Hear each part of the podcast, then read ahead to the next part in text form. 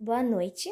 No podcast de hoje, eu, Ana Beatriz Estrela, vou falar sobre a seguinte pergunta: Como e por que entender a estrutura morfológica de um lugar pode contribuir para a sobrevivência socioeconômica de um país?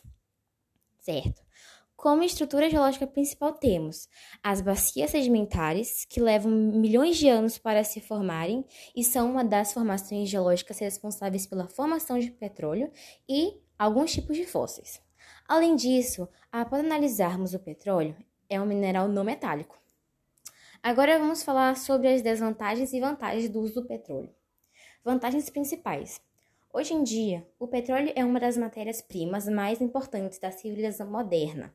Esse mineral é utilizado como fonte de energia e seus derivados são transformados em várias matérias e produtos como plástico, borracha sintética, tintas, corantes, adesivos, solventes, detergentes, explosivos, produtos farmacêuticos e de cosmética, e entre outras aplicações.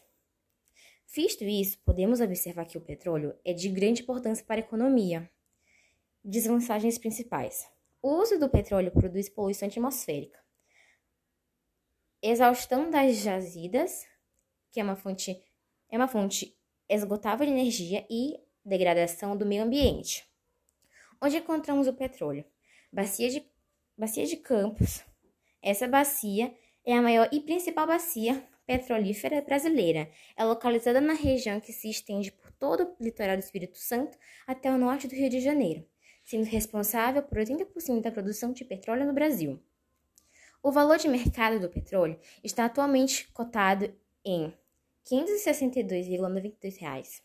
Acidentes ambientais em janeiro de 2022 no litoral do Ceará, várias praias apresentaram manchas de óleo, com a retirada de mais de 4 mil litros de petróleo cru. As causas de desaparecimento das manchas de óleo não foram identificadas, mas a aproximação do, do petróleo ao litoral ocorreu em função de fenômenos de movimentação no oceano.